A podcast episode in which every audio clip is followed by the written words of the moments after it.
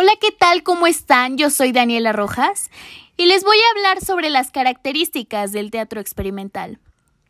Una de sus principales características es que propone una experiencia teatral diferente a la tradicional. Permite la manipulación libre del espacio y no se ata a una arquitectura teatral específica como el tradicional teatro a la italiana, en el que el espacio del público es separado del escenario de forma frontal.